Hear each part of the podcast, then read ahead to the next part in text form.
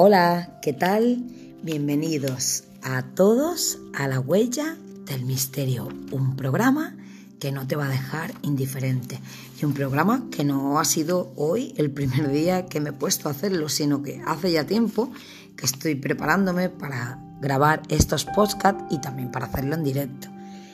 Eh, ya sabes quién soy, soy Marta Sánchez y me interesa un montón tu compañía, así que empezamos hoy con el vuelo 513 de Santiago.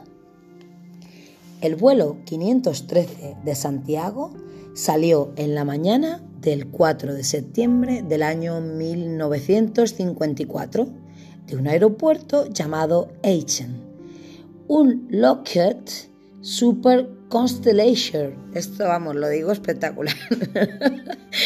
Había a bordo 88 pasajeros y tripulantes. En algún lugar sobre el Atlántico, el vuelo desaparece sin dejar rastro y nunca llegó a su destino. Eso fue hasta el año 1989, hasta el 12 de octubre, cuando se acercó a Puerto Alegre, rodeó el aeropuerto y el avión realizó un aterrizaje exitoso.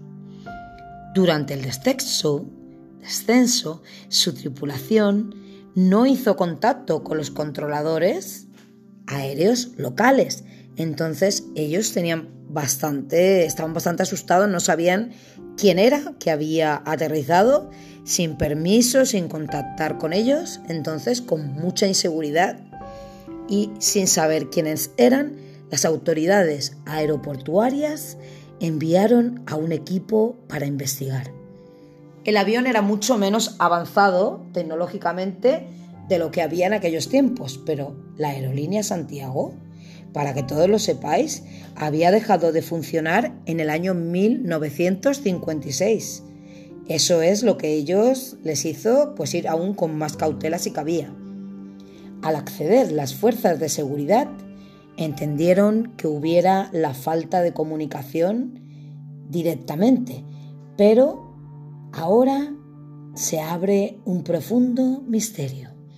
Encontraron 92 esqueletos sentados en sus asientos.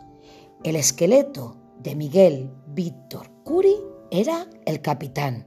Tenía los controles y los motores aún en marcha.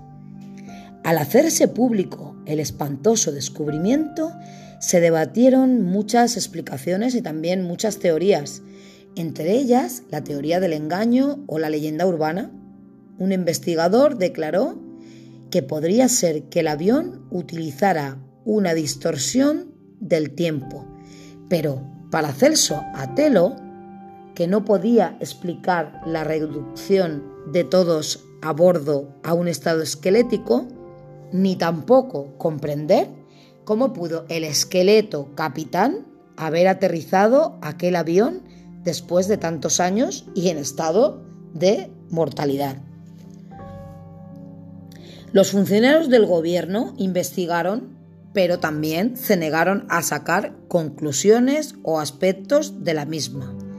Los oficiales de aviación dijeron que solo confirmarían que el avión apareció de la nada y que también aterrizó de forma segura. Y así fueron de tajantes, no quisieron explicarle a la gente realmente qué es lo que había pasado, pero que aunque lo hubieran sabido no lo hubieran querido, no lo hubieran querido hacer saber a las personas.